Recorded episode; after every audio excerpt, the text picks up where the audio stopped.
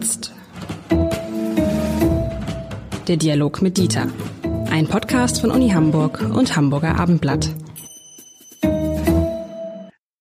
Herzlich willkommen. Mein Name ist Lars Heider und äh, ich bin der Journalist in diesem Podcast und Dieter Lenzen ist der Wissenschaftler. Wir sprechen über Themen, die Wissenschaft und Journalismus gleichermaßen betreffen. Und ich würde heute gern mit Ihnen, lieber Herr Lenzen, über ein Wort sprechen, das Konjunktur hat, in den vergangenen zwei Jahren äh, extreme Konjunktur. Es geht um Resilienz, den Begriff Resilienz und die Frage, ob eigentlich man aus dem, was wir in den vergangenen zwei Jahren erlebt haben, erst die Corona-Pandemie und jetzt der Krieg in der Ukraine, ob man aus der Angst, aus der Sorge, die daraus entstanden ist, ob man daraus Resilienz entwickeln kann. Und vor allen Dingen, kann man eigentlich ein ein Staat, ein ganzes Volk, eine ganze Nation resilient machen? Vielleicht, damit auch ich es einmal verstehe, was ist mit Resilienz eigentlich gemeint und warum hat dieser Begriff auf einmal diese Hochkonjunktur, von der ich sprach?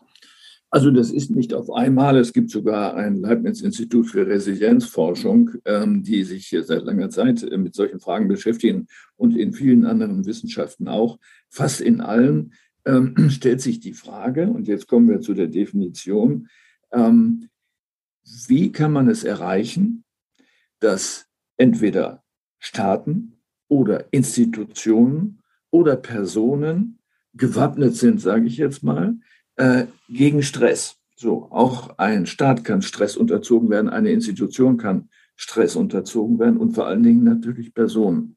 Das, was wir im Augenblick erleben, ist ja ein Doppelstress, Corona und der Krieg, äh, der sowohl die einzelnen Personen mit Stressoren versieht, worauf sie irgendwie reagieren müssen, äh, als aber auch Institutionen, Bundeswehr beispielsweise oder Krankenhäuser, äh, aber auch eine ganze Nation. Wie geht man bei Corona mit Shutdowns und Ähnlichem um? Mit anderen Worten, wie erzeugen wir mit welchen Mitteln eine, ja, eine Abhärtung gegenüber solchen Stressoren. Darüber ist ähm, nach dem Zweiten Weltkrieg und spätestens, allerspätestens äh, nach der Wende nicht mehr äh, produktiv nachgedacht worden. Ich erinnere nur daran, äh, dass das gesamte Zivilschutzgeschehen äh, verändert worden ist. Ähm, wenn Sie in der Stadt äh, unterwegs sind, werden Sie kaum noch Luftschutzsirenen finden, weil sich keiner mehr vorstellen konnte, dass es einen Krieg gibt. Ähm, die müssen jetzt eigentlich in Eile montiert werden, denn wir sind ja nicht sicher davor.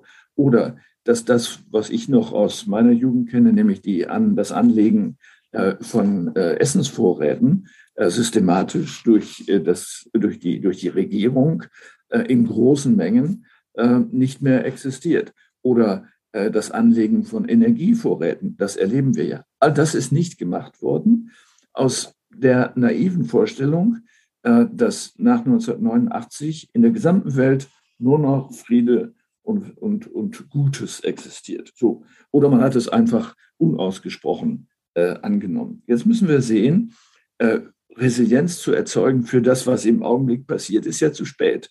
Ähm, wir müssen in Windeseile das nachholen, stückweise, damit die Menschen nicht noch weiter in Depressionen abrutschen. Ähm, und dafür gibt es äh, probate Mittel. Das, äh, das kann man schon tun. Aber eigentlich brauchen wir so etwas, wenn Sie so wollen, wie eine, wie eine kollektive Therapie äh, der Bevölkerung, damit sie das aushalten kann, womit sie konfrontiert ist. Und ich weiß nicht, wie es in Ihrem Bereich ist, aber die, die ich überblicke, da äh, sehen wir schon Burnout, äh, da sehen wir verstärkte Depressionen, da sehen wir Fluchtverhalten, da sehen wir sich zurückziehen von Menschen, die das nicht mehr aushalten äh, und eben verschieden resilient sind, hat auch was mit dem Alter zu tun. Wenn man in den 70ern geboren wurde, hat man ja nichts erlebt, was Resilienz erforderlich machte. Mhm. Also da müssen wir ran an dieses Thema, aber eben nicht nur psychologisch, sondern auch äh, logistisch, äh, auch wirtschaftlich, äh, auch militärisch, das ist ja jetzt klar geworden, ähm, und zwar in größter Eile. Das ist, das ist interessant. Ähm, wir, wir splitten das gleich mal auf. Vielleicht fangen wir mit dem einfacheren Bereich ein, dem logistischen Bereich. Wenn Resilienz eine Absicherung ist, dann ist es doch echt komisch, dass wir uns nicht in dem Land, in dem sich jeder gegen alles versichert, wirklich gegen alles, dass wir uns nicht gegen diese Grundrisiken abgesichert haben, offensichtlich, dass die uns aus dem Auge, aus dem Blick geraten sind.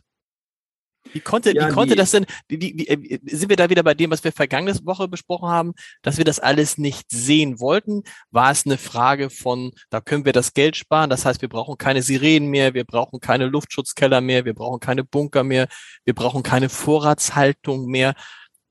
Äh, nochmal, das, Deutschland war das Land, als die Corona-Pandemie begann, in dem die Leute losgingen und wie verrückt Klopapier horteten. Das heißt, es ist ja in uns drin, diese Absicherung gegen alles und jeden.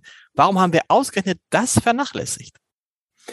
Das ist eine gute Frage. Eine Antwort darauf ist nicht einfach. Äh, Sie haben eben auf die Versicherung hingewiesen. Das ist ein interessanter Gedanke, weil man sagen kann, ähm, sich überzuversichern, was viele Menschen tun, ist ja eigentlich so etwas wie die Individualisierung einer Aufgabe, die eigentlich die Gesellschaft als Ganze oder der Staat hätte vollziehen müssen, in dem auch naiven Glauben, dass wenn ich hinreichend versichert bin, auch nichts mehr passieren kann. Mhm. Aber es gibt keine Versicherung gegen Krieg und gegen Seuchen, äh, sondern äh, nicht mal für eine ganze Nation, sondern es ist Handeln. Handeln, Handeln, Handeln ist die einzige Versicherung und zwar im Vorfeld.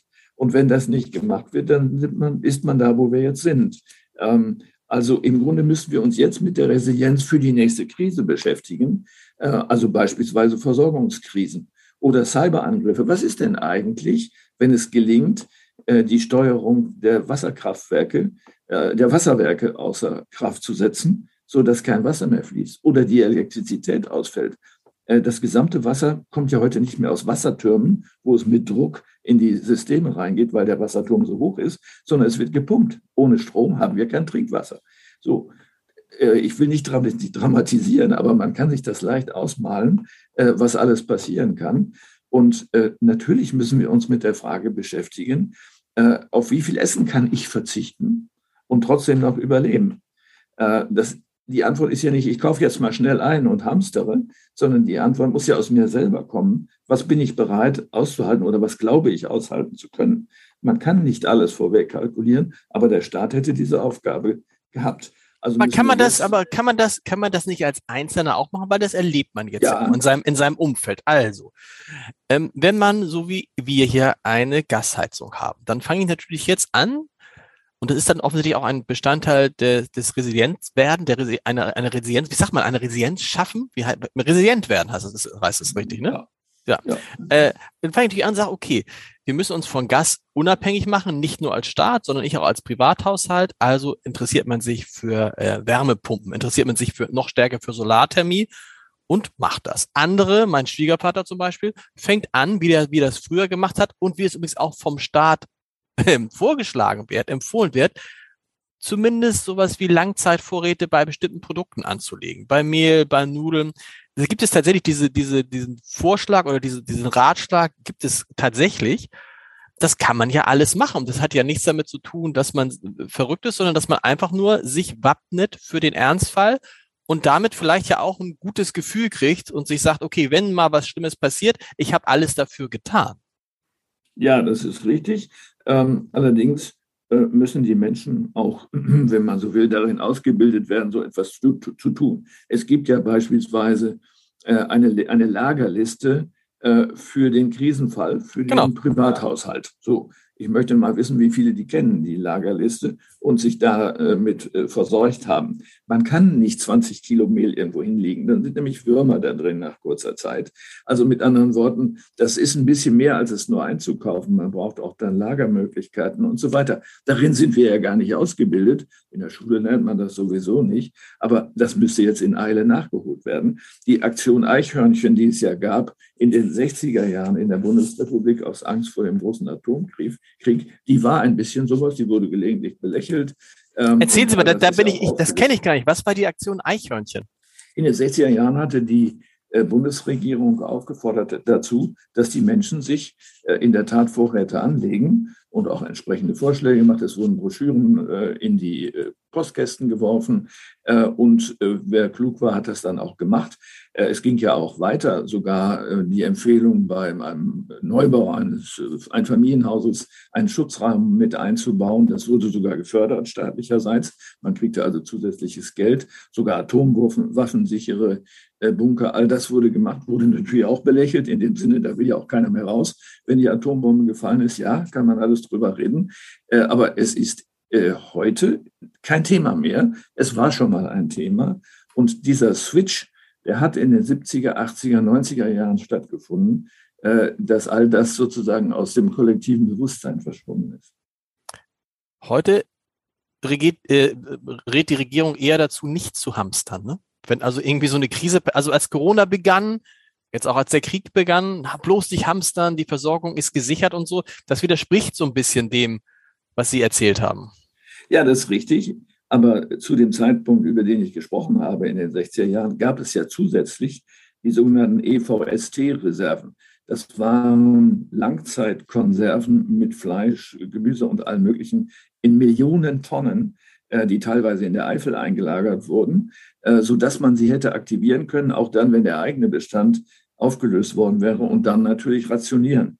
Über Rationierung spricht im Moment noch gar keiner. Das kann aber notwendig werden. Dafür braucht man doch einen Plan, wie man das dann macht. Äh, wie lange dürfen Sie, das wäre die Frage bei Rationierung von Energie, Ihr Licht anmachen? Hm. Man würde dann ja sagen, ja, im Sommer sagen wir von 23 bis 24 Uhr, mehr brauchen Sie nicht. Äh, oder so. Äh, das funktioniert natürlich nicht, weil Ihre Pumpe in Ihrer Gasheizung Ihr Duschwasser wärmt. Also brauchen Sie eigentlich rundum immer Strom, damit das Wasser warm bleibt. Also muss man dafür Alternativen, das mag Solarenergie sein, aber im, Winter äh, reicht das natürlich nicht sein. Wir haben das alles nicht durchdacht. Was heißt wir? Es ist nicht durchdacht worden. Wir als Leute, die hier hauptsächlich reden, können das natürlich nicht selber realisieren. Aber wir müssen uns kritisch an die Brust fassen und sagen, warum haben wir als Wähler nicht darauf bestanden, dass die Politiker, die wir wählen, das machen? Ja, weil wir, weil wir uns natürlich der Angst, also der, der, der Gefahr einer Seuche und eines Krieges nicht bewusst waren. Man hätte ja, sich bewusst sein, man hätte sich bewusst sein können. Jetzt ist beides eingetreten und Sie haben diese andere Punkt in Sachen Resilienz, der aus meiner Sicht noch schwieriger umzusetzen ist. Jeder kann ja für sich einiges tun. Man kann ein bisschen Vorrat schaffen, man kann seine Energieversorgung umstellen, man kann Energie sparen, man kann sozusagen für sich selber rationalisieren. Wenn das jeder macht, würden wir tatsächlich auch weniger Energie brauchen, würden wir weniger Lebensmittel brauchen und so weiter und so weiter. Das ist das eine. Aber das, was jetzt passiert ist, ähm, eine Nation wie die Deutschen, aber auch viele andere Länder, die seit zwei Jahren ja im Angesicht ernster Bedrohungen leben. Sie haben es geschrieben, wo, der, wo Burnout passiert, wo Depressionen passieren. Wie kriegt man die denn psychologisch? Wie kriegt man eine Nation psychologisch resilient? Das fängt ja bei dem einzelnen Individuum an. Wie können wir das schaffen, dass die Bürger und übrigens auch die Kinder, denn die sind ja als Erste davon betroffen und die haben ja noch so etwas gar nicht lernen können, äh, dass sie ein gewisses Maß an äh, Resilienz entwickeln. Ähm, eine große amerikanische psychologische äh, Gesellschaft hat dafür Empfehlungen entwickelt. Dazu gehört es zum Beispiel, ähm, sich zu vernetzen mit anderen. Das ist eine dringende Empfehlung. Nachbarn, die Anonymität der Städte macht das schwierig, aber es ist ja nicht unmöglich. Natürlich mhm. kann ich mit den Nachbarn mich vernetzen. Oder ähm, vermeide es, ist ein Satz, vermeide es, Krisen für unüberwindbar zu halten. Also sich nicht dem Schicksal hinzugeben, sondern dagegen kämpfen. Äh, das ist jetzt angesagt. Oder äh, akzeptiere eine weitere Regel, dass Veränderung zum Leben gehört. Nein, es bleibt nicht alles so. Äh, es kann sich sehr, sehr ändern und das muss ich akzeptieren und nicht jammern. Das hilft gar nichts. Oder äh, sich seinen eigenen Zielen zuzuwenden, die nicht aus dem Auge zu verlieren bei solchen Irritationen.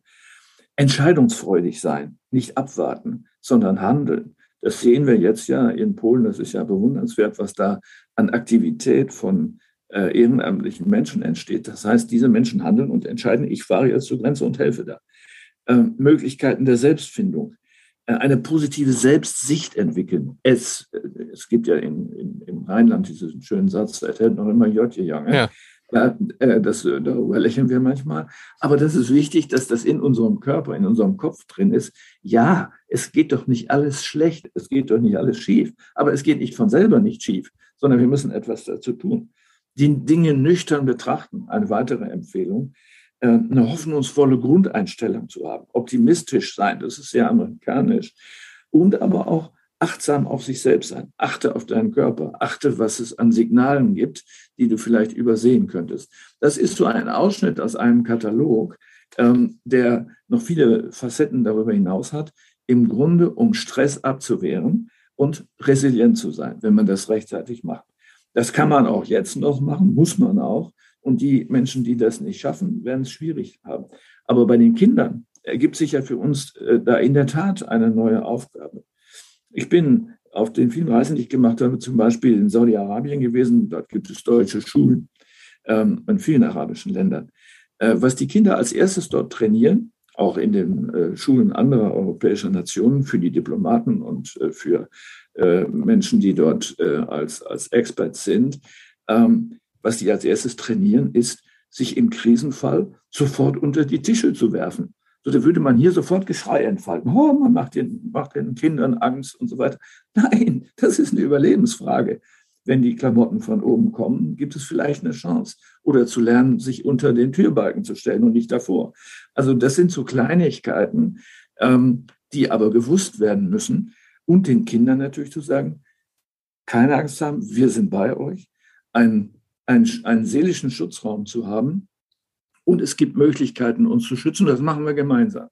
Ähm, dazu gehört es auch, äh, dass, dass sagen wir mal, die Kriegsrhetorik, die jetzt äh, aus allen Kanälen kommt, wenn die Erwachsenen darüber reden, äh, dass sie nicht selber Angst zeigen.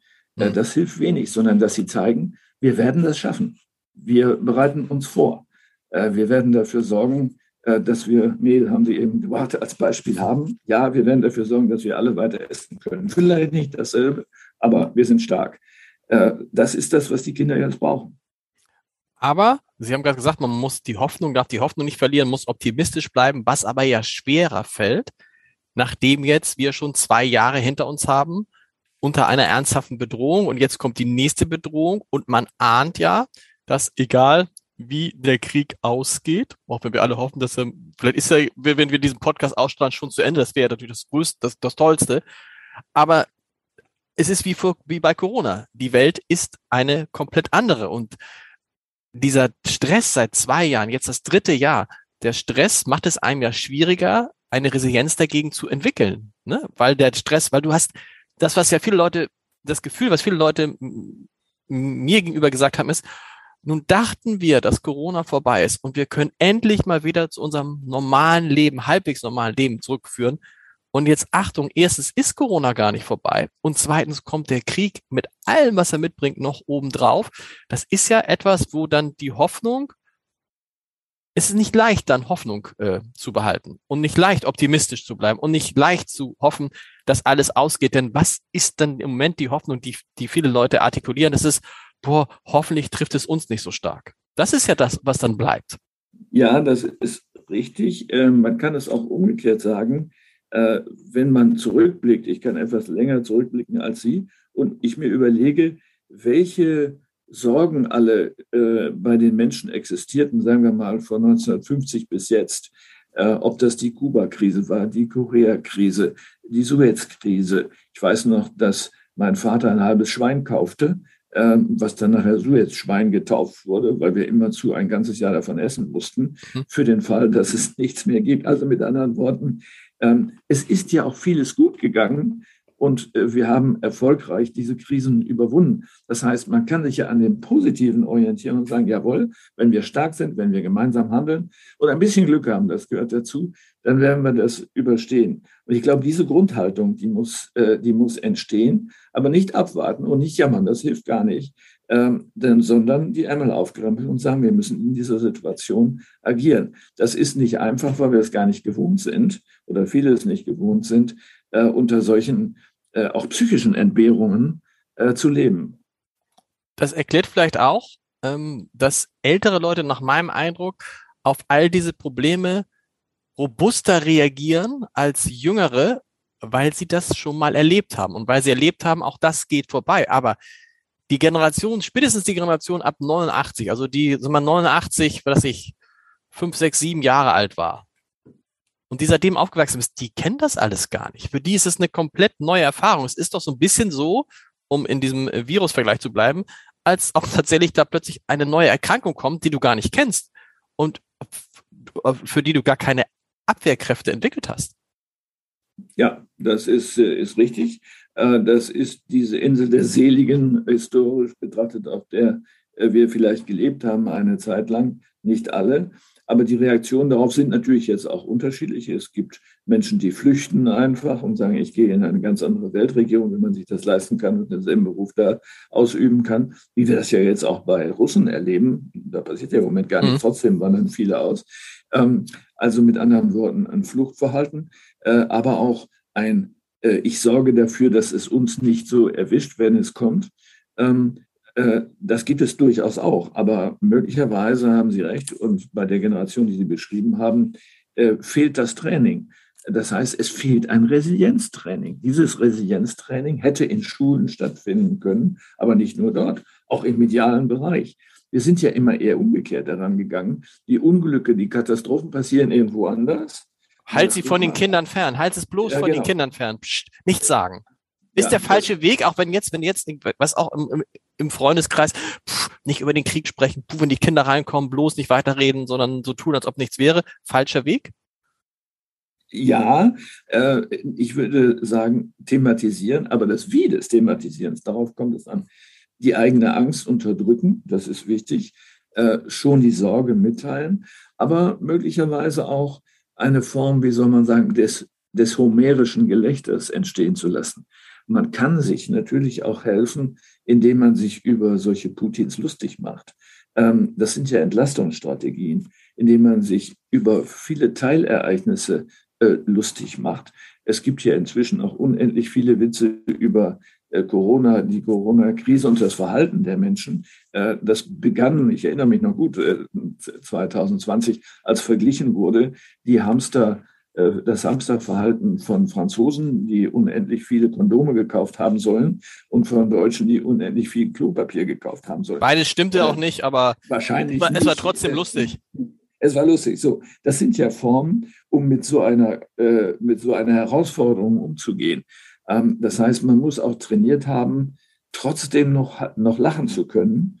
Äh, das ist die, der Ausgangspunkt von allem. Oder eben stoisch damit umzugehen. Ähm, das setzt aber, sagen wir mal, eine philosophische Weltsicht voraus, die heißt, ähm, und ich kann die gut äh, unterstreichen, das Leben hat keinen über sich selbst hinausweisenden Sinn. Wenn es zu Ende ist, ist es zu Ende. Das wird passieren bei jedem von uns, manchmal früher, manchmal später. In dem Augenblick, wo wir gestorben sind, bedauern wir das nicht mehr. Diese Möglichkeit haben wir gar nicht. Warum regen wir uns also auf? Ja, ich, wir werden sterben, manche früher, manche später. Ich fand, ich fand die Variante mit dem, dass man sich darüber lustig macht, besser. Lieber Herr Lenzen, vielen Dank. Wir, wir hören uns nächste Woche wieder. Vielen Dank. Bis wir dahin. Hören uns.